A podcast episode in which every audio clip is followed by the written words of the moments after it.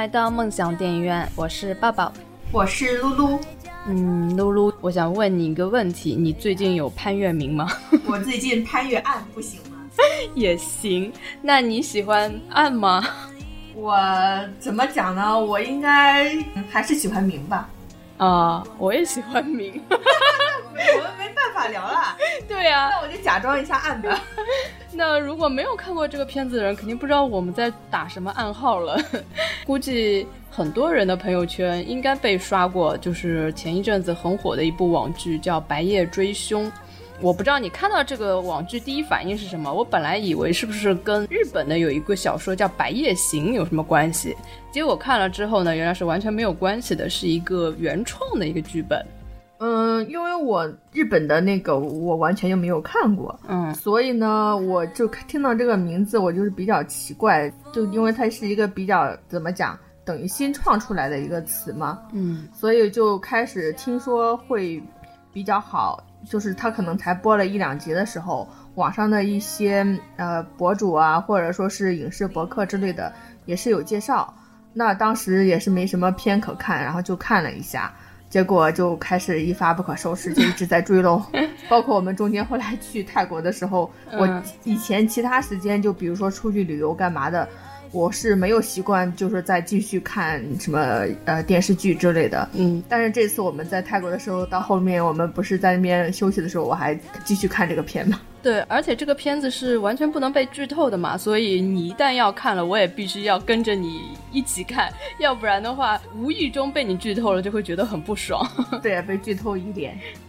有很多很火的网剧嘛，其实我看完之后都觉得一般般。比如说我们前一阵子做过的，呃，像《河神》啊，口碑什么都很好，但是我个人也觉得一般。还有前一阵子，呃，很多人都喜欢的，像《心理罪》啊，还有《余罪》啊，哎，那摆渡人，对，还有那个也是抓妖怪的那个叫无心法师，我看了之后都没有大家说的那么好看，但只有这一部《白夜追凶》看完之后，真的是觉得很好看，而且是呃看了几集之后就主动一发不可收拾的，呃一口气追下去的。这个网剧跟我们之前呃所谓的那些。大热的网剧比起来呢，感觉质量是更上乘的，所以我们这一次呢，也要为这个网剧来录一期节目。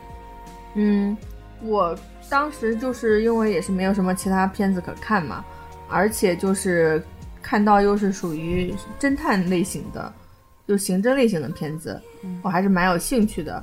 然后我就说看一下会不会有什么 surprise，嗯然后就开始看，发现还是蛮好的，因为它开始的几集的按键设置啊，还有它整个一个拍摄的那种感觉，就是让你感觉不像是那种三毛钱、两毛钱 做出来的乱七八糟网剧。因为可能很多人，包括在到现在为止，我周围还有很多朋友，他们对于网剧还是会有一些怎么讲偏见的。嗯就是他我他比如说，因为我平常可能看乱七八糟的剧会比较多，比较杂，什么各个国家的我可能都会看一点。那他们可能开始就会断档了，比如说没有什么剧看了，就会来咨询我说：“哎，这段有看什么呀？”那我跟他说我在看呃《白夜追凶》，他说哪个电视台播的？我说不是电视台播的，就是网剧，网剧，网剧不看。就是还有很多人是这种反应。那我觉得像之前的一些呃有那种比如说大 IP 的，比如说像《鬼吹灯》这种已经是网络文学作为基础的一些比较大 IP 制作的这种网网剧的话，你是对它可能会有一个呃剧本上面的一个保证，就是至少它是一个比较成功的 IP 了。然后它可能在改编或者说是拍摄出来，你可能对它就会有一种兴趣去看。那对于这种原创剧本呢，就是它能来制作成网剧，我觉得制片方啊，还有投资方整个团队还是眼光蛮好的。嗯，也蛮大胆的。嗯然后我看完这个剧的，其实第一感受啊，就是演员特别令我惊讶。这个剧里面虽然主演还是大家挺熟悉的，但是实际上我对潘粤明个人之前有些什么作品也不是说很熟悉，然后我是看了这一部作品之后，才发现他演技真的很厉害。但是还有其他那些演员，我几乎就是一个都不认识。但是我觉得这个剧里面，不说那种边边角角角色，就是主要演员，我觉得他们演技都很在线，这是令我觉得特别呃厉害的一个地方。所以。这部戏它首先吸引我进入的一个最重要的点就是这部剧的演员非常厉害。嗯，对的，就是这部剧呢，因为我其实之前对于潘粤明也是没有任何的了解，嗯，就是他，我可以讲，我基本上除了前两年的那个什么《唐人街探案》，嗯，那个里面他出演看过他的剧之外。在这之前，我应该没有看过他的片子。但是其实我《唐人街探案》，我虽然看了，我也知道有那个变态父亲的角色，我也没有把他跟潘粤明 联系起来。那其实怎么讲？因为从另外一个方面来说，这才是一个一个真正的演员吧？对对对，一个是标准的演演员所应该达到的。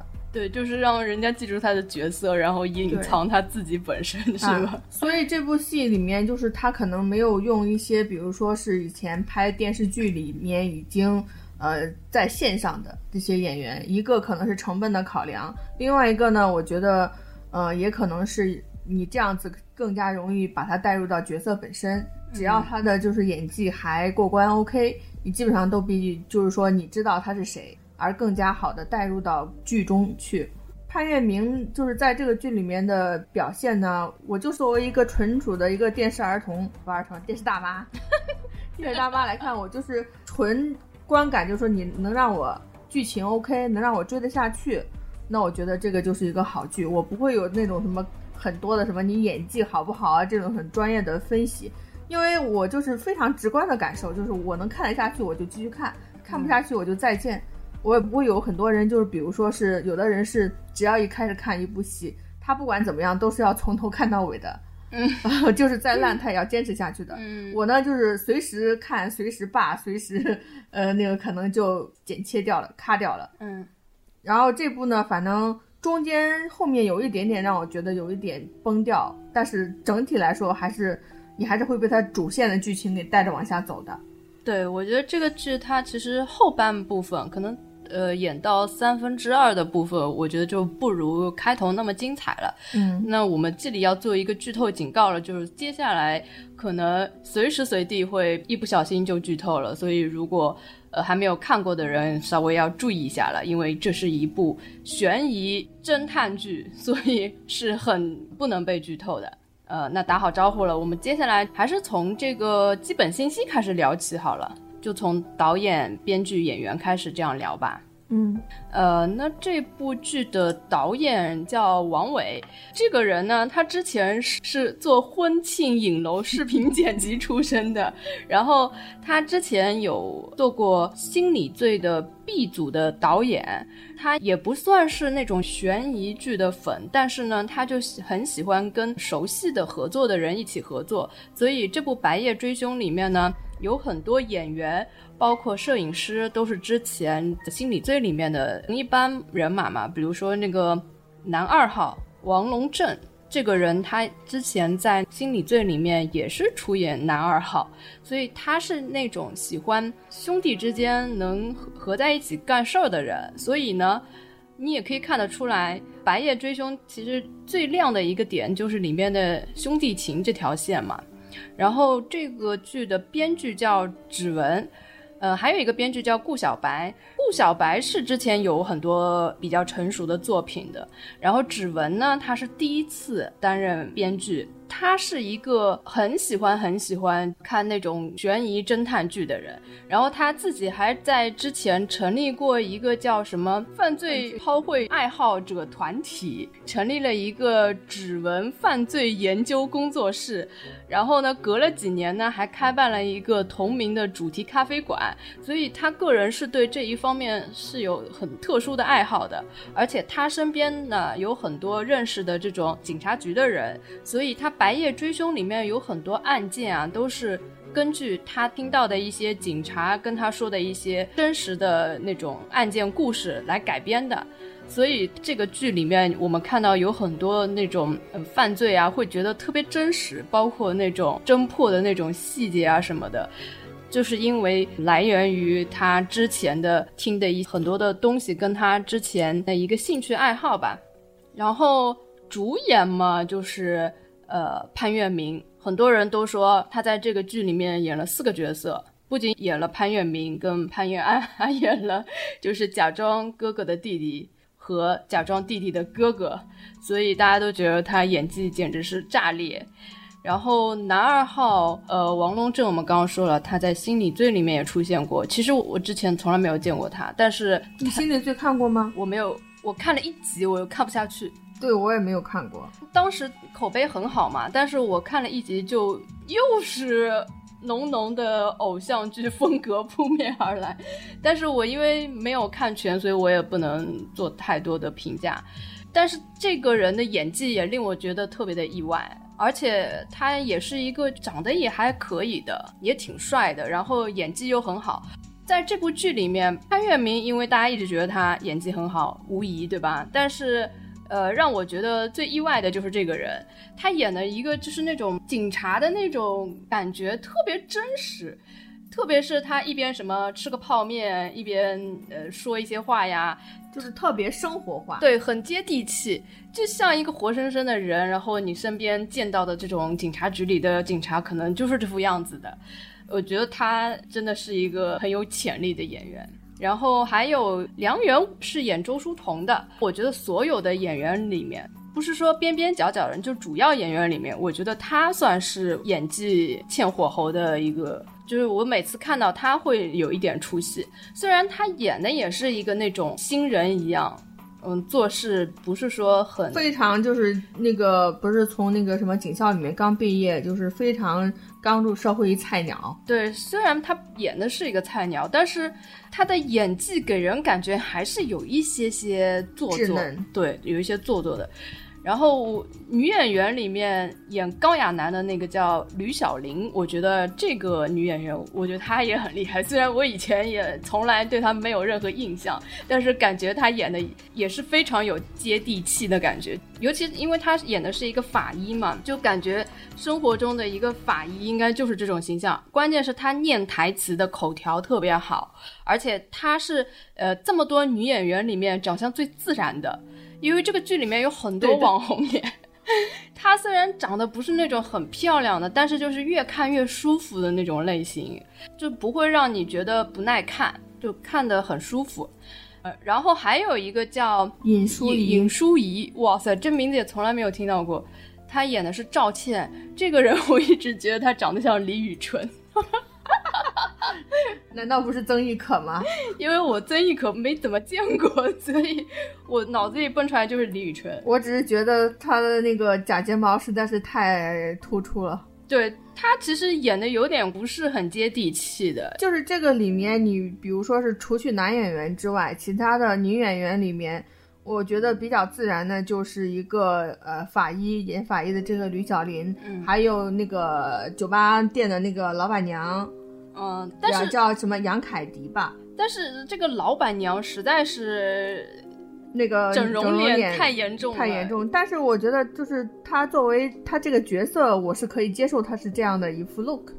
嗯，然后还有就是后面不是出来的那个呃卧底的那个女的，嗯，呃张鑫宁。那这个女的，我也是觉得她的脸就让你看到就是似曾相识，但是你又想不起来她是谁。对，但是她的就是演技。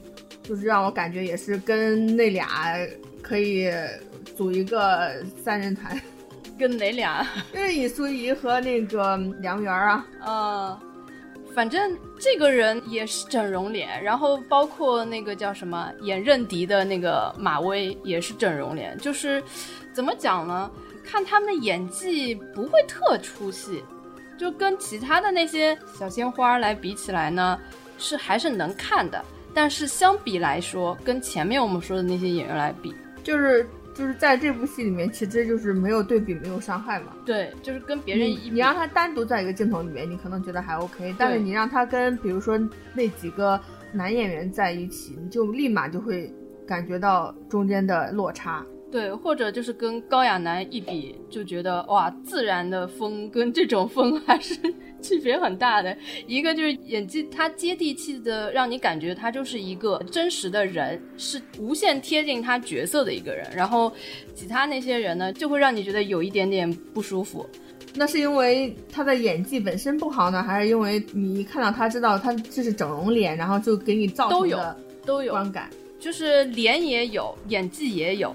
都有一些些不舒服，嗯，然后我们刚刚说的那个演赵倩的那个，我说长得很像李宇春的那个人，就是他作为一个警察，化那么大的浓妆，也是跟角色很不贴合。当他开始的时候，有一部分他自己就是要叙述案件中间的一些剧情的时候，嗯，就叙述案件的其中的一些发展的时候，我每次都是想说，来给你卸个假睫毛线。对，但是他有一点好，就是他的口条还挺好的。他在每次介绍案情的时候，就一大段一大段，非常熟练的，就是像一个很成熟的警察一样这样叙述出来。嗯，台词还是很好的。就是光比台词的话，她比演周书彤的那个女演员要好很多。我觉得周书彤她是从表演到那个口条都稍显稚嫩。对她每次讲述案件的时候，都感觉她好像要再想一想，就还是有背台词的痕迹在里面。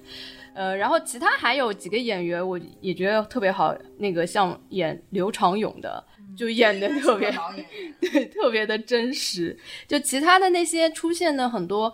配角啊什么的，除了网红脸的那些啊，其他的小配角也都还不错。所以这个剧第一让我觉得演员都是很好的，但是可能对于我来说，我更加比较注重于剧情。嗯，就是说你这个剧本剧情你要让我看得进去，然后我才会再注意到演员。如果你是比如说都是一些好的演员，但是你剧情太弱的话，我也是会随时安插。嗯，这个应该相辅相成的吧。主要是你演员能把你很快速的带入到剧情里面，然后如果剧情好的话，那您肯定会追下去。那我们接下来就聊一下剧情好了。嗯，那关于剧情，我们先说一下各自对这部剧的一个观感吧。整个剧观感上面，就是我觉得还是比较流畅的。然后从它的整个剧开始的框架的设置上面，比较。讨喜又讨巧，哎，你觉得它的亮点是什么？它首先它铺排的从在它第一集的时候，我觉得就是一部戏最关键的就是前面两集，嗯，就前面两集，如果你能比如说是把这个戏的重点给表现出来，然后能够抓住观众，那基本上这个观众就会被接下来的剧情吸引，就是被稳住，就已经稳住大局了。但是如果前两集，比如说是你观众看了两集之后还不知道你是在干嘛，那有很多观众可能就弃了。比如说之前有一部剧叫什么《五乐传奇》《五岳传奇》还是《五乐传奇》，我都忘了。哇，你居然看过这是零更新的那个吗？对，零就是那部，服装特别感觉让你奇葩，觉得不知道是干嘛的。就是这部戏呢，我是努力努力再努力。你究竟是为何要这么努力？因为我就在 B 站顶上，有时候看其他的片子的时候，会中间会有不断有弹幕跳出来被安利这部还有红色呀。然后红色我是看过，我知道红色很好看啊。那既然有很多那个自来水在那边讲说这部好看，那我就觉得对。然后他们就很多人讲说你要坚持住，坚持住。然后我就好好好坚持。我觉得也不一定要那么相信别人的安利啦。但是所以说这部我就是又等于是揣了第三遍吧，我才把前两集看完，然后进到第三集之后发现，咦，好像是还可以，就知道他在干嘛了。哦。因为最近不是有很多这种侦探悬疑类的嘛？为什么这一部会在这里面脱颖而出，最最火爆？反正从我的观感来讲，我觉得它最吸引我的倒不是一个个的探案的那个案子，因为大部分的侦探剧都是以案子为主嘛。对，然后有 TVB 像之前的也都是呀，很多这种什么法证先锋啊，或者说是什么呃陀枪师姐啊，或者是还有那个很很多。部的什么见证实录还是什么，很多很多都是这样子。内地的前一阵子那个法医秦明也是有小火过一把嘛，但是他也没有像白夜追凶那么吸引人的原因在于，我还是觉得白夜追凶它的最突出的亮点就在于人设，就像我当年看《伪装者》一样，嗯我其实觉得它的剧情有很多 bug，但是它一直能吸引我的原因，就是主线的那一条最中间抓住你的，就是这根主线提着你往下看的这根线，对，它抓住了。就是它就是主线里面的人设特别吸引人，所以我可以原谅它剧情里面会有一些小 bug。呃，这一部戏它首先吸引我的一个点也是人设，虽然一开始就是。呃，演兄一个人分饰两角，演兄弟两个人，我觉得其实有点老套的，因为这种一人分饰两角，什么比如说姐妹啊、兄弟啊，嗯其实挺多的，还挺老套的。但是就像你刚刚说的，前两集很关键嘛，他用两集的时间就告诉我为什么他们要这样子互相扮演对方。然后其实这里就要讲到，我从看第一集的时候我就开始推测结局了嘛，因为当时片里面给你的感觉是弟弟杀了人。然后要逃，然后哥哥为了帮他洗脱他的那个冤情，对，先把他藏在家里，然后让他们两个互相交换身份，然后他利用这个职务便利去帮他去呃找这个案件的破绽嘛。呃，我当时看到这里的时候呢，我就在想，我内心其实是很邪恶的，是那种。就就是每次想的东西都是比较偏灰暗型的。我当时的预测是，这个杀人案件一定是哥哥犯下的，但不说是他主动还是说被嫁祸，但是一定是哥哥去犯的，因为哥哥他有这方面的经验，所以他是一个不能被抓住的人。如果他一旦被抓住，就再也没有人可以为他们翻案了。他弟弟肯定不可能去从这个案件里面找出什么破绽帮他翻案的。所以我当时的想法就是，实际上是哥哥做了这件事情，然后他冒充这件事情是弟弟做的，因为他有便利可以呃做一些手脚，让人家以为是弟弟做的。我当时是就是这么想的，所以当这个剧集最后所谓的大逆转，果然是他哥哥做了主导这一切的时候，我是稍微有一点点失望的，因为我是那种我希望你不要被我猜中。有种人的快感是我猜中了结局是会有快感，我是那种我没猜中结局才会有快感的人，所以我稍微会有一些些失望。但是呢，他同时又让我意外的是，其实。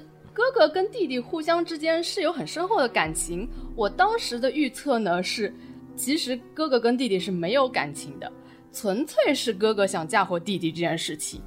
所以说他既在我的预计之内，但其实他又逃出了我的预计。所以呢，我最后还是给这个片子很高的一个评价，就是因为，嗯，他在就是兄弟感情线这部分。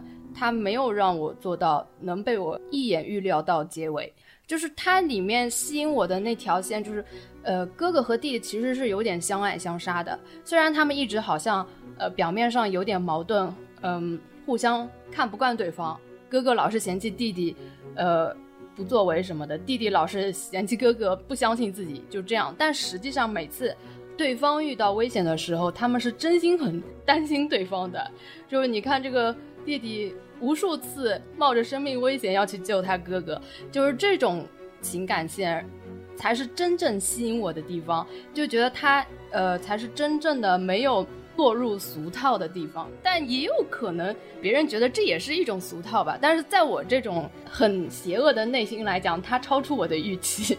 我是不是一个挺奇怪的人？不是你，首先你等等，因为我对你前面那个前半部分的那个表述有点不太理解。嗯，就是我不知道是我理解偏差还是你表述偏差。嗯，就是你是说，呃，从开始你就就是按照你的推断预料，就是说哥哥犯下了这个事情，然后嫁祸给了弟弟，对，是不是？嗯，那你的意思是说，是哥哥真的做了这个事情，还是说哥哥其实也是被人嫁祸，然后但是他为了去解决这些问题，他才把这个呃，就是说。这杀人的这个罪名转嫁给了他弟弟呢？这两种我觉得都有可能，因为你看第一集，你不可能直接预料到最后一集。但是呢，我觉得走向一定是没有没有，因为因为这个中间就是就这个这点其实是很关键的，因为按照正常的逻辑分析啊，嗯、如果是第一种情况，呃，这个事情是哥哥做的，那哥哥嫁祸了弟弟；如果是他是真的是他做的这个事情的话，他嫁祸给他弟弟的话，那他不会去为他弟弟翻案了。因为他就是要找一个人背这个锅，他干嘛我帮他弟弟翻案呢？对不对？那这个剧就没有办法再往下面进行了呀。不是，如果是这种很高智商的人，他觉得他可以做到，呃，即使这个案件是我犯的，然后我同时我还骗我弟弟说我帮你去查案，他可以觉得他有自信，能够不让警察抓到他们两个。就是这种高智商的人，他觉得就像《无证之罪》里面的那个反派一样，他会贴一个条子说你来抓我呀。他是一种挑衅心理，就是大部分的高智商罪犯他会有这种挑衅心理的。我当时的猜测就是，要么他哥哥就是一个十足的坏人，但是他很高智商。呃，而且我还想到了细节啊，就是有很多警察，比如说他对这个悬疑探案特别精通之后，他会有一种想要站在罪犯的角度去思考问题的。就像这个片子里有一个。律师跟跟我说的这种心态的人很像，就是他很理解罪犯的心态。那理解到某一种程度呢，他可能自己想去办一个案，然后看看我以我的所有的经验把这些罪证掩埋掉，还是不是有人能抓得住我？我当时是我无法理解，因为因为为为什么我无法理解呢？因为我是从可能我可能我想的更多，因为我这个你说的什么呃。会不会是哥哥真的犯犯的案？这个事情，我可能在我的脑子里面有一刹那有这样想过，但是立马就被我的理智给打败了。我的理智是什么呢？就是说，不管它是网剧还是电视剧，就是说网上呃那个电视台可以播的电视剧，在至少在中国的这个大环境下，他不可能让一个真正的杀人凶手成为主角，你懂吗？就是他，因因为如果他是把一个真正的，就是说，呃，杀人凶手十恶不赦的一个人当成一个剧的主角的话，他等于会从侧面的去，等于说是，呃，按照我们广电各种的解读去鼓，去去鼓励。不是，我觉得可以犯罪，可以做主角，但是最后要被抓起来，这是可以的。不，不会的。可是他他肯定不会，就是说，就反正就肯定。不管从各个层面去分析，他绝对不可能会搞一个这种人的。反正就不管这个审核的问题，就是我当时看第一集的时候是想有两个前提嘛，就是说不管这个案件是不是真的哥哥犯的，但是我觉得这个侧重点应该是在哥哥身上，不是说弟弟不小心犯了这个案件。还有一个原因就是，因为哥哥才是一个令罪犯。很畏惧的一个角色。那么，如果他们要嫁祸人的话，肯定是嫁祸哥哥，不可能嫁祸弟弟的，因为嫁祸弟弟没有意义，对吧？对啊。他们肯定是想把哥哥搞。反正就是开始的时候，从一开始我就是说，呃，就能断定的一件事情，就是说这个事情肯定不是他弟犯的。那他哥就是说，一定是要去帮他弟去翻案。但是我我就是吸引，就虽然这一切我都料到，但是我现在。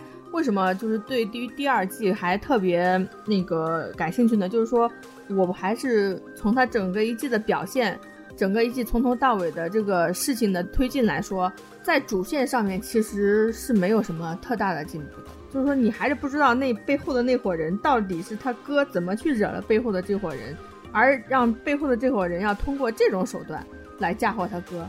你直接杀了他不就得了吗？对吧？何苦要嫁祸他呢？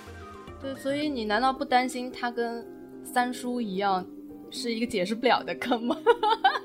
呃，我应该不是太担心，因为他挖的这种坑跟三叔那种在自己的创世界里面挖的那种坑是不一样的，因为这个坑是可，我觉得是可预见性的。他可能在第二季里面就是怎么讲呢？如果是往好的方向发展的话呢，就是说他能把他这个坑给圆的很圆满，让观众去相信，就是说这个背后的这个犯罪集团是一定要通过这种手段来去呃陷害关魂峰来达到他们的目的的。那有另外一个不好的走向就是，可能他圆出来的这个原因不能说服观众，让我们去相信，但是应该不至于到。就像三叔挖的那种坑，你可能大坑大坑填不上，让你最后看完可能整部剧，我不知道他第二季是不是就算这整部剧的结束了。如果可能是是不是到最后结束了，你还是一头雾水，然后心里在想到底是啥，应该不会有这种感觉。虽然我前面这边我都已经预料到了，因为中间他为什么就是开始为什么我会我会非常肯定这样，因为他犯下来的这个事情。他不是说杀了这一个人，一个成年的男性，他是全家等于是全灭，包括小孩、老人、呃女人各种的，就等于把他全家全部杀完。那不管怎么样，你一个剧的主线的等于算正面这边的设置，也不可能说设置一个十足的杀人狂的一个配置。嗯，那你当时并不知道他弟弟是好人还是坏人啊？说不定他就是一个反派呢。就刚刚开始的时候啊，刚开始的时候，他弟弟一露面就知道他弟弟就是绝对被陷害的呀。不是啊，我的意思是说，他如果真的就是一个反派呢？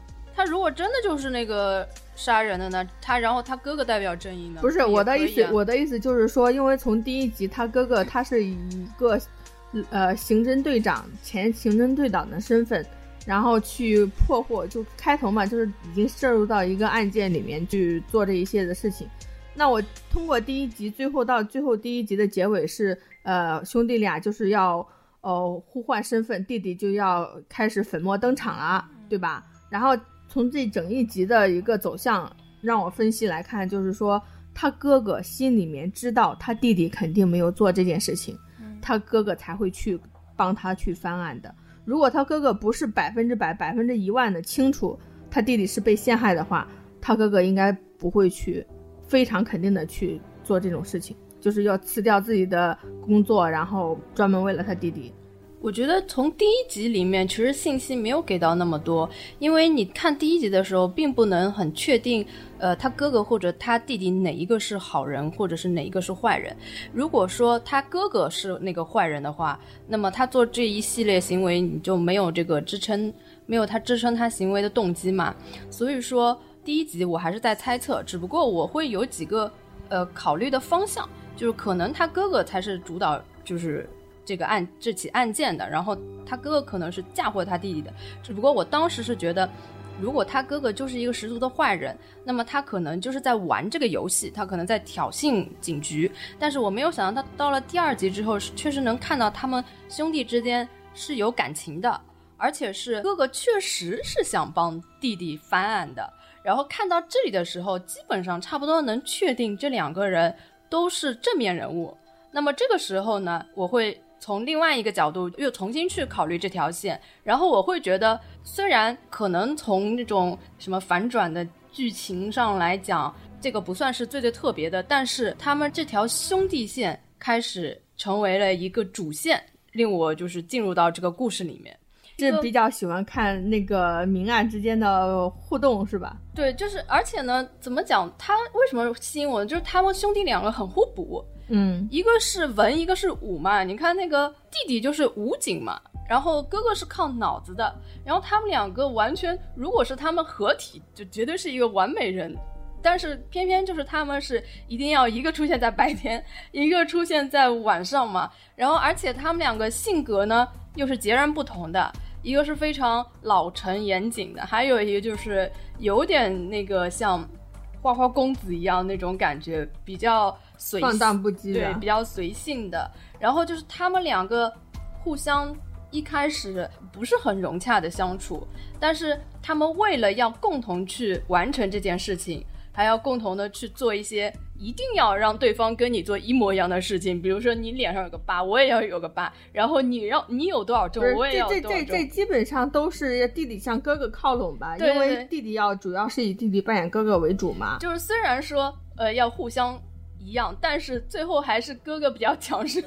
比如说减肥这件事情上，就本来是你太肥了，你得减。但是当哥哥肥了的时候，他说你 你这么肥吧，就是从这种人设上面，呃，我会体会到一种这里面的愉悦感。拥有地宫吗？然后从这种快感里面呢，再看他的其他的一些案件，那就会觉得。比较引人入胜了，而且，呃，它不像其他片子是一个案件完了来另一个案件，它是有一条一直是从头贯穿到埋到底的，就是因为这个主线上面就是他们哥哥哥跟弟弟的这条线上面的冲突，戏剧冲突呀，嗯，所以说会因为有埋的这一条线，不是说它是 case by case，嗯，它令观众就是一直要看到最后，要不然的话。这个心就一直悬着，就不知道你到底这个关宏峰有没有犯了案，所以它是一条比较吸引观众能够追剧到结尾的一条线。所以我觉得这个是它区别于其他悬疑侦探剧的一个亮点。所以我看了这个之后，我就一直在想一个问题：像这种片子吧，它到底是以剧情的精巧取胜呢，还是以人设取胜的？我觉得还是也是相互的吧。你如果只是人设非常精巧，但是你的剧情没有办法去支撑这个人设，因为你人设是是需要通过剧情的不断推进来去表现你这个人设的呀。你如果只是人设摆在那边，可能第一集、第二集你就是大概已经知道了哥哥和弟弟的一个人设的区别而已，但是后面的剧情没有办法把他两个给拖起来的话，那他也是等于是废掉了呀。但是关键是他这两个兄弟的线，他一直能贯穿始终，就一直能做到能够吸引你，而且是能够体现在案件里的。对，但是就是说对于我来讲，就是开始前面嘛，我讲的，因为你是说你开始你没有办法去确认到底谁是好的，谁是坏的。嗯。但是可能作为我的观感呢，我是可能比较有一个天然性的倾向性，我有一点怎么讲？比较偏叛逆型的，就是说，对于国内就是呃警察跟犯罪集团，就等于是犯罪的人来打交道的话，我可能天然性的我会开始会比较相信，就是说犯罪的这边是就是按照他这个铺设的话，肯定犯罪的这个不是真的犯罪，肯定是警察有造成冤假错案，所以在我的心里面埋下了，就是说我天然性的我的脑子的导向就是他哥哥跟弟弟应该都不是坏人。就是可能我就是就是在最开始我自己可能心里面那个偏平已经偏向了相对于弱势的这一方。那另外你讲了就是说他们在就是说剧情中间不断的推进，然后会去表现呃描写的他们两个兄弟之间的互动啊，或者说是中间剧情的走向，然后来那个带着整个剧往下走，会比较吸引你。但是。可能我中间我看到会比较着急的部分，就是有时候我会觉得他可能这个案件可能每两集还没三集一个案件嘛，有时候我就觉得他这个案件会不会就感觉影响到他那个主线，就是有时候案件可能会有一点拖沓，就是第一个案件还可以，中间到越狱打劫警局的那个案件的时候，我是从那个案件就是王文不是王文革。王什么革？王文革是那个《人民的名义》里面的那个，就王也是叫王什么革？是我是从他的那个地方，他不是被陷害关宏峰的团伙给救了嘛？嗯，救了之后，然后他反过来跑去警局里面去犯案，我就觉得到这个地方的时候就觉得有点 over。你要这么去想它，其实它这个剧只是以兄弟俩这条线为一个依托，但是它真正要讲的还是一个个案件。所以，其实你想看的反而是兄弟他们俩这件事到底是是怎么回事？对啊，因为这是主线呀，就是包括从开这是开始，这是一埋的梗到这一第一季结尾最后结的梗，还都是在他兄弟，重点是在他兄弟他们两个身上呀。但是他就是利用这条线，然后要讲各个案件。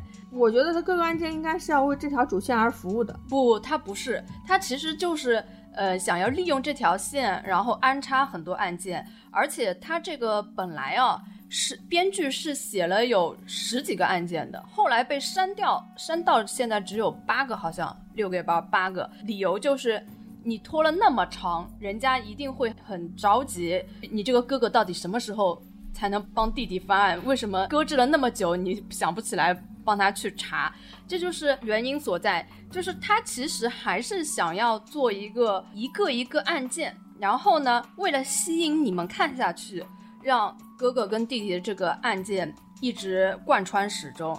但你可能如果只注意到这条线的话，你会觉得其他的插进来的案卷都是拖沓。对啊，但其实他没有更多可以写了。现在就是说抓住观众的还是大家在纠结。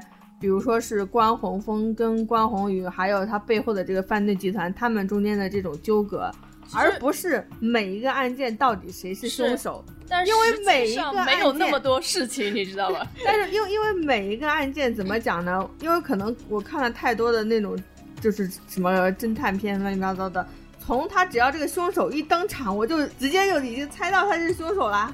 所以说，编剧他没有你们想的那么多东西可以写给你们看。他们俩就是兄弟俩之间这条线，其实花个三集也就讲完了。但是如果直接讲完了，那你们没人看了，对吧？所以他就把三集能讲完的事情，从第一集开始一直给你分布在十十几、二十集中间，这样你们才能让你们能看下去。然后他中间能干点啥呢？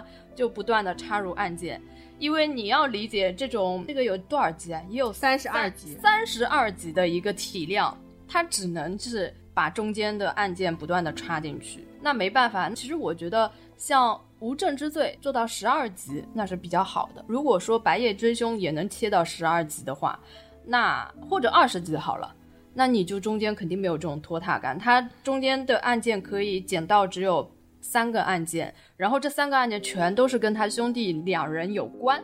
那就是很紧凑的一部剧了，但是他这个剧其实还是想要写一个个案件，包括如果他要出第二季的话，他实际上也没有那么多内容可以只支撑这兄弟俩这条线的案件的，他肯定也是要中间不断的插入各个没有关联的一些案件进去，然后在这些案件的中间稍微弄一点蛛丝马迹，我估计你们还是要等的那种 肚肠发痒。它其实就是说，它插入的就是每一个的这个案件，嗯，它应该还是有想要表达的。每一个案件里面可能表达一些他的观点。它有些案件呢是有一些社会意义的，呃，还有跟时下的一些热点新闻有关系。比如说有一个案件好像是。呃，说的就是那个在酒店里面啊，对对对对对，是把那个女的当成性工作者的那个那个新闻，就是北京之之前去年还是前年发生的事情嘛。对，它有一些案件都是根据这种来改编的，它是要表现一些社会现象嘛。嗯，那你们肯定会觉得跟主线会有一些脱离，但是实际上它的体量没办法讲的这么紧凑。所以这个也是国内网剧，它也不敢做那么大胆，因为我是听一些采访啊，就是说国内的剧呢，大家都习惯了一天看两集的节奏，那么就是你拉的越长，然后你的观众的粘性会越多，然后你赚的钱也越多。如果你一部剧只有十几二十集的话，那么赚钱就肯定没有那种长体量、大体量的剧赚得多，所以很多的剧都会尽可能的拍得长。你看，像现在的那种大火的剧，基本上都是很长的，像什么《那年花开月正圆》七十几集，什么《芈月传》也是巨多的，但是它都是收视率最最好的，它能赚很多时间的广告费，能赚很长时间的眼球。所以很多投资方在拍的时候会要求编剧把这个戏拉长。那如果你是敢大胆一点儿，我就拍十几集，那我相信这个肯定会更好看。但其实呢，这些案件也算是还不错。至少看了这个一个案件，每个案件之后，你都会觉得它里面所要就是要表达的观点，可能会引起你一阵的思考。而且就是他每一次探案的过程吧，也不会让你觉得很胡扯，看的还是挺津津有味的。所以它中间多插一些案件，你也不会觉得太不耐烦。就是直到这个片子拍到三分之二的时候，后面有几个最后一两个案件，我个人觉得是有点凑数的。不过删掉的话会更好。嗯，那我们聊聊这个结尾吧。这个结尾留了很多的扣，很多的悬念。你觉得令你最大的疑惑？因为我我其实我最大的疑惑是，我是想在，我是在想，他背后的这个犯罪集团，他能够搞到哪个级别的犯罪集团？因为他在前面中间等于是已经掺进去了一些军方人员的犯罪的情节了，对吗？嗯，就是那个倒卖那个军队枪支的，然后后面他又呃搞得好像他们警警队内部是有那个等于是坏人。因为你要操控这么大的盘子，你如果没有权势的话是不可能的。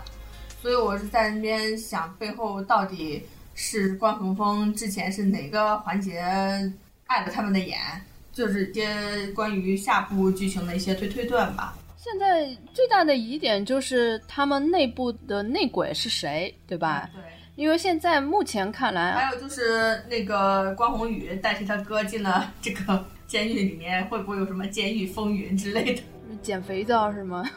不是捡肥皂啊，是就是说在监狱里他会不会要演一下他在监狱里面是要怎么样啊，或者是下一步就是越狱。不是，然后我觉得这第一部里面最扯、最扯、最大的 bug，难道不应该是为什么周队那么瞎？对，为什么里面看出来他们俩身份的都是女的，基本上都是女的？你怎么不说为什么所有女的都只喜欢弟弟呢？就是从我们同样也是女性的眼光来看啊，为什么我们是我们俩是站在了上帝的视角，所以我们喜欢哥哥吗？因为可能整个的一个表现上来说，弟弟会比较更加的贴近于人人话吧。因为哥哥嘛，他就是一个呃，让你感觉一个冷静沉着，然后对于专业性的东西非常精通的人，但是他不是一个。非常生活化的人，弟弟呢是一个比较生活化的人，他就是那种比较会油嘴滑舌，比较会说一些呃好好话来撩妹子的那种，好吧，这也是这个片子的一大神奇的点，就是所有女性都会喜欢上弟弟，然后哥哥完全没有感情线。其实你要说到 bug 的话，这个戏里面的 bug 还是蛮多的，一个最最。直观的一个 bug 就是高亚楠她怀孕已经说了多少集？从刚开始没几集的时候，大家都知道她怀孕了，一直到最后，她的这个肚子从来没有显现出来。周围也没有一个人看出她怀孕，然后突然间所有的人都知道她怀孕了，然后这个肚子突然就变成了七八个月大的样子，这个中间完全没有一个过渡。你是说他剧里面的人没有发现她怀孕？对啊，也没有发现她的肚子有任何变化，挺奇怪的。然后还有一个我一直在百思不得其解的就是，他们兄弟两个不是一直在互换吗？那你们可以日夜颠倒。有一个人在休息，那那些警周队怎么办？对啊，那些人从来不休息的吗？就等于是二十四小时连轴转的。我看他们好多这种案子都是白天的哥哥来了之后，马上又接着晚上的弟弟，但是周队永远在那里。包括那个小女孩也是，他们从来不需要休息的吗？这个也太牛逼了吧！这个一直是我觉得实在是无法理解，我就一直在看他们会不会拍一下这些人说我今天在休息什么的，从来没有拍到过，永远都是连轴转，这也是算是小细节里面的 bug 吧。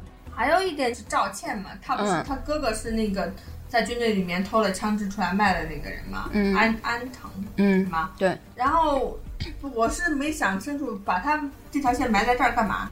你只能觉得他，要不然就是在第二季会有什么交代。对，所以我就是不知道他第二季那个记不记得有他这件事情。应该要记得，因为安藤这个人很关键，他是跟关宏宇是有直接联系的一个人，所以他是一个关键人物。他这个梗埋下一定会填的，不可能随随便便的就忘记的。所以你这一点你应该可以放心。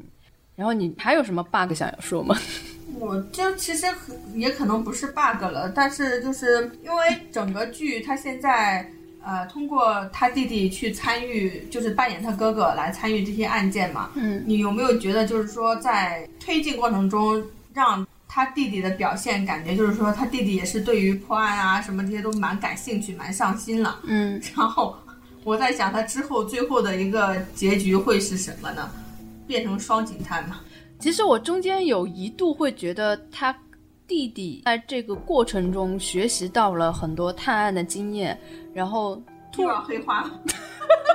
我对，真的我是这么想的，就是他黑化了，然后他取代他哥哥，因为如果是跟他哥哥互换的话，很多行为要受到限制，然后他哥哥是一个那种很正的人嘛，很多事情不能让他去做。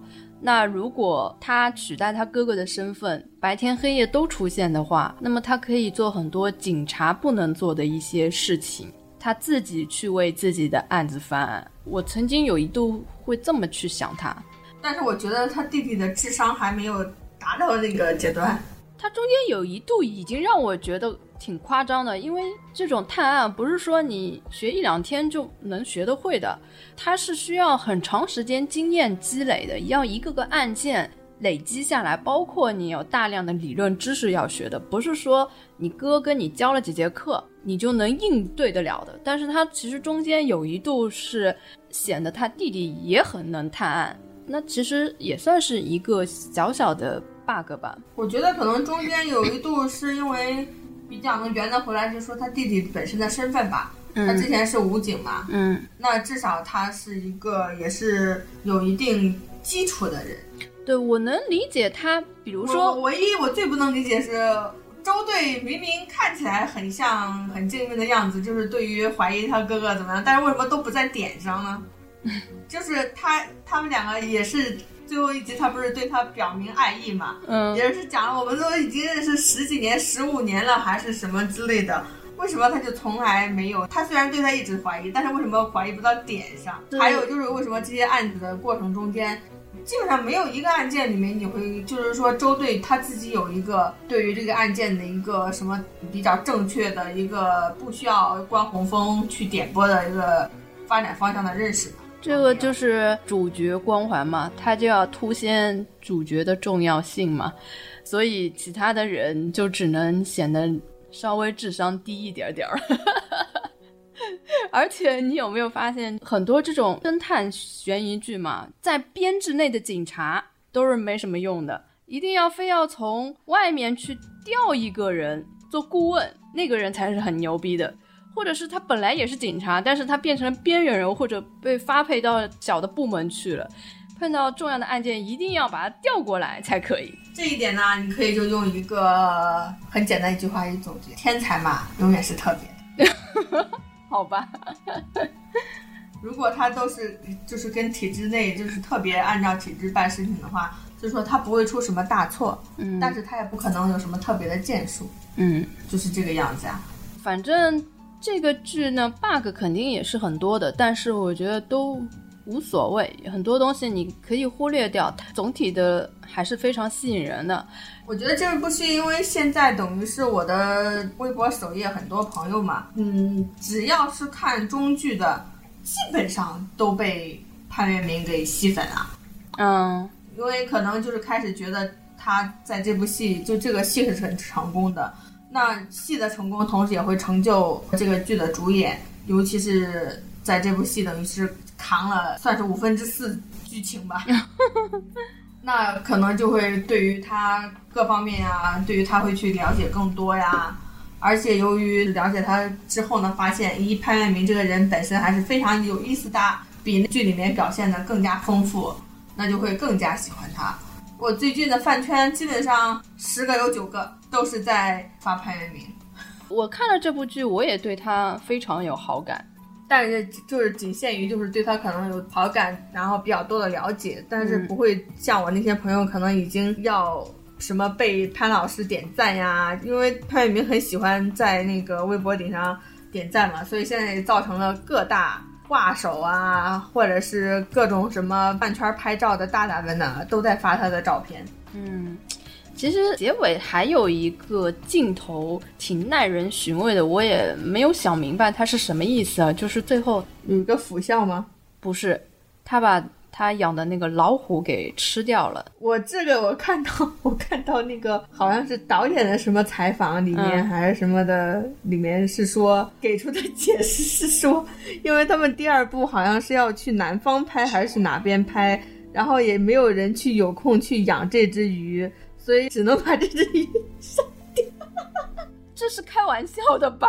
反正我是看到他们的采访里面，因为有人会问我说为什么要把那个谁给老虎给吃掉嘛。嗯，然后这个导演的解释就是说，也没有办法带他呀走呀，然后只能呃把他给。那这肯定是开玩笑啊！那你的解读是什么呢？我就是不知道什么意思，因为照理说这个镜头是应该要反映人物个性的，他把自己养的等于是宠物给吃了。首先是不是他吃的？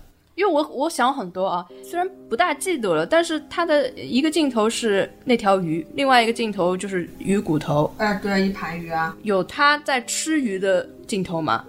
我不太记得，你可以翻回去看一下。他不吃，他也把它给烧了呀。那就不知道是谁烧的了。如果没有这个镜头，那他就有可能是别人干的这件事情。那如果是有这个镜头的话，那肯定是他杀掉的，对吧？那这个就是其实。一般如果出现这种镜头的话，就反映这个人物内心其实有阴暗一面。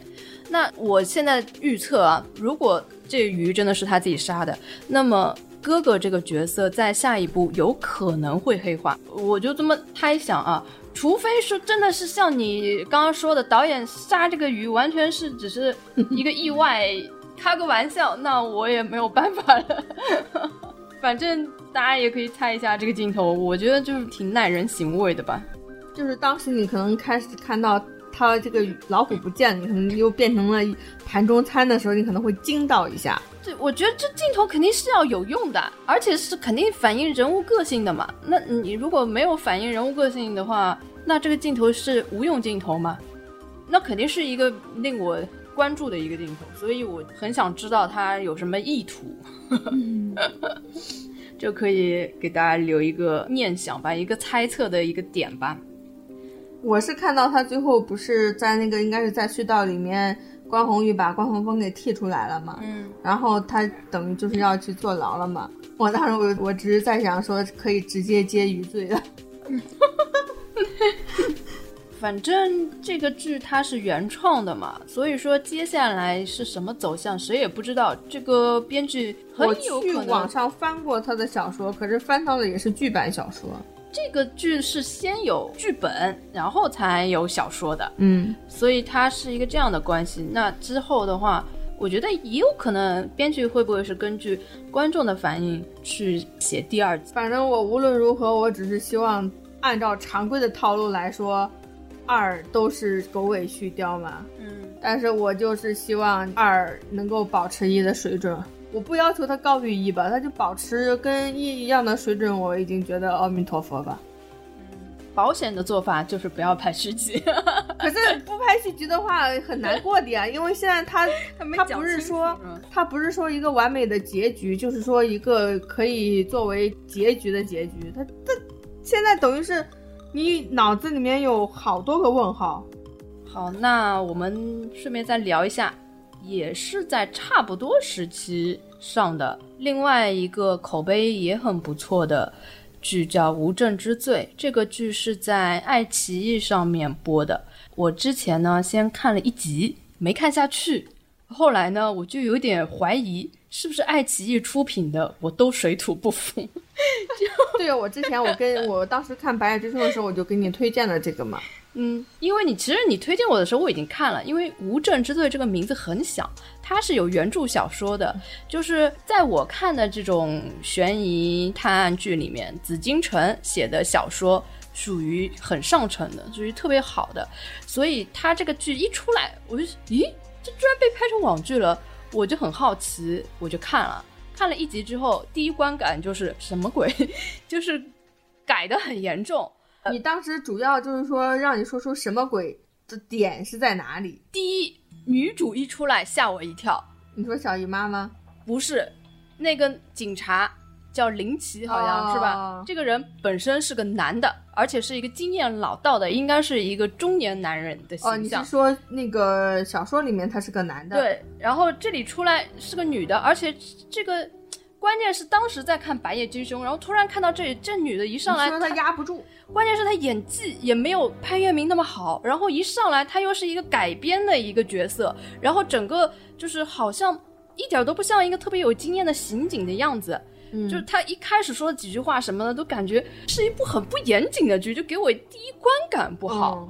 后来呢，放到这个，等会儿我先问一下，就是说在原那个小说里面，林奇这个角色，他也是等于算是男主或者是男男二这样子的，差不多男二，是戏份比较多的一个，戏份也不算太多的。因为我就是说，呃，我我是因为没有看过小说嘛，我是直接来看剧。那看剧对我的感觉呢，林奇这个角色呢，纯属是为了给秦昊当帮手的，嗯，就是他的功能性就比周队要弱很多的这种，所以呢，我对于他来说我关注不多，所以他是怎么样子男的女的我不 care，因为他一开始第一个出场的嘛，嗯对吧？然后嗯第一个案件跟原著小说是完全也没关系的，除了请来抓我这个字条是一样的，嗯但是他的整个案件都不对，都不一样。嗯然后马上又出来小姨妈的脸，就是《爱情公寓》里面小姨妈的脸。然后我就在觉得这个走向，难道又要从偶像剧的风格走吗？我当时是这么想的。然后因为秦昊是从第二集才出来的，第一集没出来过，所以男主在一直还没有出场的时候，那我看到大概二十分钟的时候，我就有点觉得不行，估计又是那种瞎改八改的剧了。所以我的第一观感不好，我就给弃了。然后后来露露跟我讲的时候，我就说，嗯，我既然我说好看，那应该还可以看，是吗？我当时是跟他说，我看了也没看下去。然后呢，等《白夜追凶》全都看完了，翻了一下各个平台，没什么可以看的剧，对吧？就是然后回去看这个，对因为毕竟还沉浸在刑侦剧、探案剧的氛围中。对，相比那种什么那片星空那片海这种剧，对吧？还有这部戏，对啊，不是冯绍峰跟谁也是爱奇艺的嘛？然后想来想去，好像还是这个剧。比点开这个强。对，所以我就又把这个剧给点开了，然后一看，哎，没想到从头到底看下去了，后面觉得还不错。我我倒是跟你是相反的，嗯 我是因为就是在等于是追白夜的那个空档嘛，就是白夜没更新的时候，这部就更新了嘛。嗯更新了，那我就看，我可能看了前面大概七八集的样子，我觉得还行。但是看到后面，就等于是突然之间，就是我以为前面他只是一个配角的一个小角色的那个男的，嗯，好像要变成主角的样子，我就看不下去了，然后我就默默无无声的弃了他。所以你今天来问我说要谈这个时候，我说啊，我没看完呢，因为我就是随时退出的。因为之前也是你跟我说咱们看这个吧，因为就是到后面，等那个那个那么萌的大叔死了之后，然后这个男的一黑又黑化，本来我就不喜欢他，他就一黑化，然后又就后面又变得好像那个雪人又特别的，好像感觉是一个冷酷型杀手，就是一个变态型杀手之类的。我就觉得这这后面要怎么弄嘞？然后就完全没有吸引我的点了，我就把它给弃了。我没想到你后面你竟然看完。因为看到后来呢，我就有点想要看到他怎么坏人会不会受到惩罚吗？不是，因为我一直在找跟原著的关联嘛，看到后来就觉得，呃，原著的感觉出来了。关键是，其实我是从第二集开始就决定要看了，因为我一看男主角竟然是秦昊，我吓一跳，你知道吗？什么？因为秦昊是属于文艺片专业户哎，因为我是一个很爱看文艺片的人，所以秦昊的电影我是很熟悉的。然后哦他竟然一个电影的演员，的电影咖来演电视剧了，对怎么地也不会差到哪里去。你是抱着这样的心情吗？对，是这个样子的。哦，因为我是我完全没有就是说什么电影咖、电视剧咖有分的，关键是秦昊是看演员的。关键是他很挑剧本的，你看他的剧本都是什么《长江图》啊、推拿呀、什么《浮沉迷事》啊，都是这种不，好意思，我这个红尘女子一个都没有看过。就是这种。看过秦昊相关的就是他跟陈坤 那个，哎，是白百合还是王珞丹玩的？谁什么东西 火火锅店的那个火锅英雄啊？火锅英雄，嗯，对那个对，我就看他那部戏，我觉得他是有演技的，所以这部戏说是他演的，我觉得哦，那应该可以看吧。是这样子开，所以我特别惊讶，我想哇，一个电影咖，而且是专门演文艺片的，然后我又对他的挑片的能力还是很相信的，对他的演技也也是觉得很不错的，所以这是令我追下去的一个动力之一。然后往下追呢，慢慢会发现，其实它整个故事的结构跟原著是一样的，只不过他把一些人物给改了，改的这个人物呢，一直是我觉得爱奇艺出品的电视剧令我不大喜欢的一点，就是他非要搞一个男女主人公的暧昧的线在里面，因为本来林奇根本不需要是一个女的，但他为什么给他改成一个女的呢？就是为了他要跟秦昊两个人产生一些情愫。然后能够吸引更多的观众群吧，可能是这个意思。本着男女搭配干活不累，对对对，他应该是这个意思吧。然后还有一秦昊这个角色，他本身根本不是警察，他本身是一个数学老师，就是在原著里面。哦颜良他是一个数学很牛的人，他很会数理逻辑。就是他的设定跟嫌疑人那那俩有点像吗？对，就是他也是那种高智商，他可以推理出来，嗯，嫌疑人的那种动机啊什么。所以一旦林奇在遇到有疑点的时候，他会去请教这个人。所以它是一个这样的关系，但是到到了这边呢，他就完全把它改成了是，就是汤川本来是汤川学的设定，对，就是他这个改动让我觉得就是又跟那个白夜追凶是一个性质，非要请一个外援过来，那其实这无所谓，对吧？只是令我觉得最初观感不好的原因，倒不影响后面。后面我是觉得看着看着就渐渐的看进去了，而且我觉得这个编剧比较牛逼的一点就是他把原著里面的一个跟雪人没有关系的案件改成了从头到尾都是一个雪人案，我觉得这个事情是非常牛的一件事情。哦，你要是讲到这点的话，那我觉得我还可以回去把后面这个。看完，因为我觉得他这个跟其他的，就比如说像《白夜追凶》或者是其他那种以一个案件一个案件这样子推进的，嗯，不同的最大点就是它是一个完整的，对，而且它所有的发生的支线都是为这个主线来服务的。我觉得它这个能够是编剧把这个原著改成这个样子，真的算是很厉害的。而且他呃，雪人身上所有道具都用上了，比如说他身上贴的那个来抓我呀，还有他的眼睛用的东西啊，还有那个他在没有伤害这个最大的主线的这个情况下，把他这所有的案件等于做了一个柔和性的那个穿插。对他很巧妙的把所有的事情都用在了雪人这个身上，但其实原著里面没有雪人这件事情。他原著里面是所有的案件是发生在夏天的，所以也不可能出现雪人。原著里面还有很关键的一个词，就是天这么热，你要尽快的去破案，要不然哦很快这个尸体就腐烂了，哦什么线索都没有了。但是他这个就换到了一个冰天雪地，然后导致他可以去堆雪人，然后这个雪人又跟这个幕后主使，他又是完全可以搭得上的，所以我觉得这一点其实它改编的还是非常好的。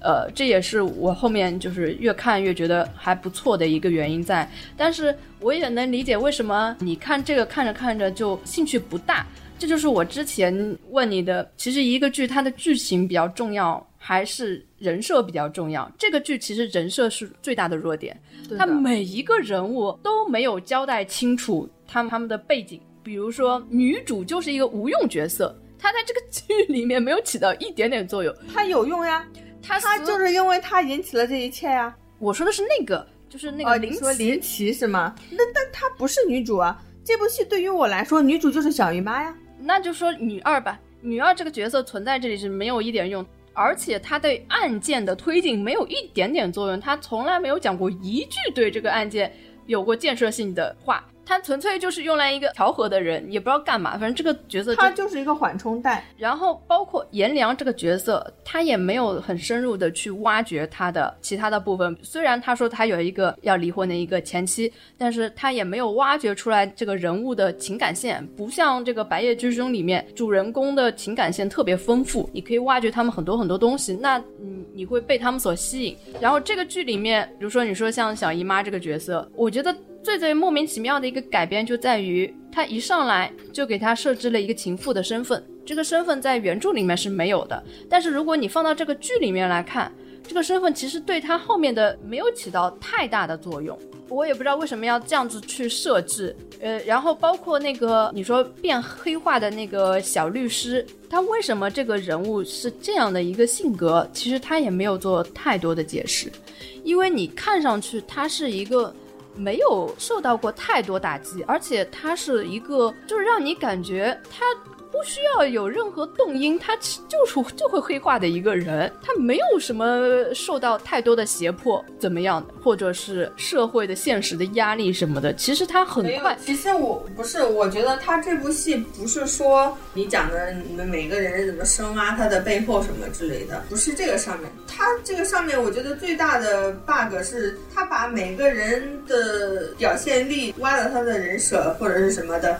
都太平均了，就把他都好像都拉在了一个水平线上。就比如说是不管是颜良还是小姨妈的这个角色，还有这个呃慢慢黑化的这个小律师，还有法医大人这几个人，我觉得他们的重要程度好像被他拉在了一条线上，就是你没有分不清一个主次了。你本来这一个剧里面，你应该很能明确的去知道谁是男一、男二，或者说是怎么样。但是这个剧就是你后来他只要出来一个人，你觉得他可能开始只是一个配角，然后他写着写着，等他又变成了好像一个很重要的人，比如雪人啊后面的呀。所以他就是人设不吸引人嘛。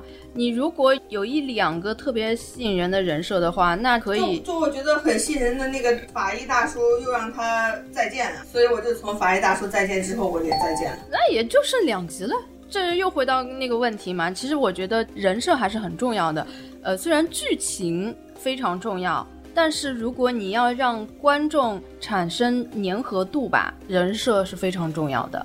就是在你剧情稍微有点 bug 或者是有一点薄弱的时候，你只要人设讨喜，那我觉得观众还是可以继续追着看，就是很积极的追着看。但是如果人设不够吸引人的话，那你剧情不能做到完美，那就很危险。我是看完这两个剧啊，我是这个观感，但是我不想对比较这两个剧，因为现在网上为这两个剧谁好看。谁更好一点已经打的天昏地暗了，也还好吧。我觉得多打就是在弹幕里面打一打。不是因为不是那个高晓松他转发过《白夜追凶》的吗？高晓松是优酷的呀。然后就是高晓松下面的评论，呃，喜欢《白夜追凶》的人跟喜欢《无证之罪》的人就已经打起来了。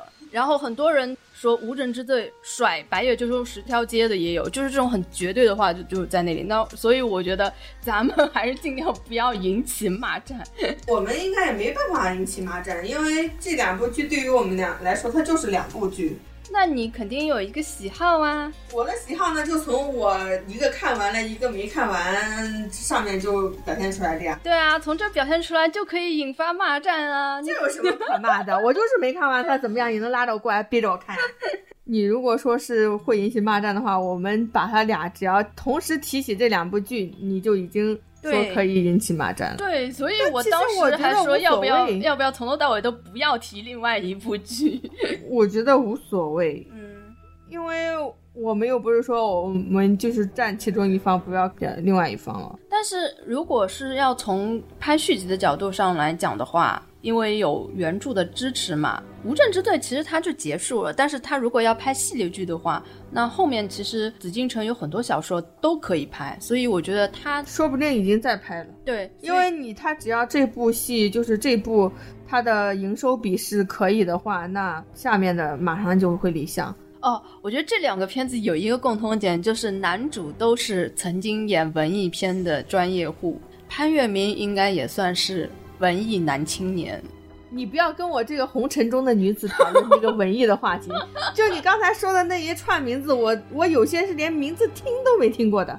嗯，好的。你要是跟我聊什么红尘中的事，我还可以去谈一谈。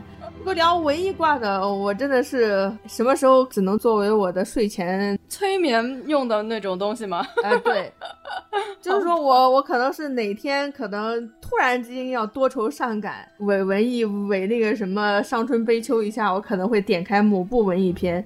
但是你让我主动去看一个听名字或者是一看配置，它就是一个文艺片的，哎，估计很难实现吧。好吧，那我们今天聊网剧也聊了挺多了，希望以后还有更多这种类似的好看的网剧，是我觉得真正能看得下去的，不是说只有高口碑，但是我却看不下去的那种剧。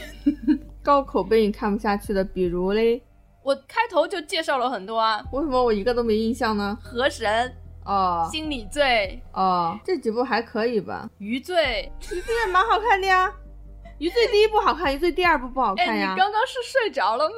哦，我现在想起来了，不是因为我们我们录节目就是扯闲篇嘛，就唠嗑嘛。你你经常唠着唠，我们两个就不知道那个又差去哪里了。经常性就是会，可能听众听起来也会觉得你们到底在干嘛？就是我们 就是很自然的状态在聊天。我们刚才本来打算还在中间吃个麻辣烫呢，我没有吃麻辣烫已经够好了。所以上次我们群里的人说，是不是他们在听我们节目的时候，应该也要啃点东西才对得起自己？那是肯定的呀，为什么你不要啃呢？至少嗑个瓜子好吗？拜托。对，嗑个瓜子，瓜子嗑起来了哈。像我，像我平时，比如说你们有节目更新的话，你让我单独躺在那边听节目啊，不好意思，我自己都听不下去。我基本上都是在洗个衣服呀，或者是把衣柜里面的衣服全部都倒出来，然后重新叠一遍，整理一下。我都是在干这些事情的时候才会听的，一般性都是这样。我都是走路的时候听，或者上上下班那个路上。走路走路千万不要听，走路尤其在走到路口的时候，你千万不要在路上戴着耳机，你会听不到车来车往，很危险的，好吗？我们这个走向很歪，好吗？你现在是交通规范普及吗？对呀对呀，救人一命胜造七级浮屠呀。嗯，好吧。因为我今年我想了一下，现在已经十一月了，只剩下两个月了。因为我今年主要都是在对抗我那个腰椎间盘突出，嗯，所以今年一年我觉得我好像没干什么事情，也基本上比较多的就在看这些各种的剧。还好今年相比去年来说，算是一个不管是电视还是电影那个大丰收的年。我觉得，像接下来十一月份，不管是电视台还是网剧上面都有很多新的片上档。到时候看看《海上牧云记》的表现如何，咱们也可以聊一下。因为我前两天看了有一个博主叫李打挺腾，他有介绍十一月份要播的几部算是网剧吧，还是有一一两部我比较想看的。嗯，比如嘞，有一个叫什么《小美好》，就是属于很像《一吻定情》的这个套路的这个，嗯，呃，就是叫台版叫什么《恶作剧之吻》，嗯，就是这种套路的。还有一部叫，因为这两天就开播的叫什么《你好旧时光》，但是《你好旧时光》呢，应该就是属于一句通俗的话讲叫什么唐史掺杂。但是像《小美好》呢，就是属于应该比较偏甜向的吧？啊，就是唐史掺杂的这种，我不要看，我只喜欢看。什么叫糖史掺杂？唐跟史吗？对呀，就是 candy and shit，懂吗？就是糖有今天。两个人很好，然后喂你一把，塞你一把糖，喂你一堆狗粮。明天又开虐了，然后又不知道在那边什么青春疼痛啊，什么鬼之类的。我很讨厌这种的，我只要看糖的。那这两部都是言情剧喽？就是校园剧哦。呃，反正各自可能都以去年还是前年的那部叫《最好的我们》啊，以那部为。标杆来比较的，那反正我的预测应该是至少小美好应该会比什么什么旧时光这个好一点吧。那像这种同类型的侦探悬疑的，你有推荐的吗？或者是之前看过的？侦探悬疑的我可能没有。那最最这一段阶段我看的比较多的是韩剧，韩剧里面有一部叫《魔女的法庭》，就是是演律师的。嗯，这部戏我还是比较推荐的，还蛮好玩的。嗯，就是里面所牵扯到的那案件，或者是说一个整个剧情的一个设置安排呀，也都蛮好的，可以看一下。最近的韩剧还蛮多可以看的，就是你要求不要太高的话。那如果说到韩剧的话，有一部这个侦探悬疑类的片子是很推荐大家看的，叫《信号》。信信号是好看呀，嗯，但是之前。嗯，前一段有另外一部，就是说被封为今年韩剧里面神作的，叫《秘密森林》的那部，我真的是努力了四遍，我还没有看下去。那就先看信。裴斗娜演的嘞，也是按照你的分类属于电影挂的哦，所以按照你的那个配置的理解来说，应该是好看的剧，但是我还没 get 到那个点吧。反正国外的剧只有。非常非常经典，达到九分以上我才会花时间去看，要不然的话，我宁愿浪费时间听听国产剧。因为你不想盯着他看是吧？对，好吧，那我们今天就到这里吧。又不知道扯了点什么。对，如果大家听不下去的话，随时可以关掉的。如果你们不喜欢听我们的节目，可以不听，不要在节目的评论下面诅咒我们，对吧？啊，还有诅咒的？对呀，有很多人觉得我们聊的不好，就是劝我们快点早点关台，不要再继续做下去了。你给我发钱啊！你给我发钱，我就关台啊！你又没给我发钱，对吗？我录节目你也没有收你的钱，你管我呢？你爱关键是，对啊，关键是我们又没有收钱让你们来听，所以如果你们听不下去的话，随时可以关掉，好吗？或者是说你实在受不了我们的话，麻烦我给你一个账号，你可以打钱给我们，我们可以就是说你你比如说打了五百块钱，我们可以暂停个两期啊啊！哎，我觉得这是一个发家致富的道路，欢迎欢迎，我们靠喋喋不休唐僧式的方式 骚扰听众，这叫封口费好吗？不错不错，就这么决定发家致富新路，嗯。好的，那就这么愉快的决定了。那今天节目就到这里了，大家拜拜。好，拜拜。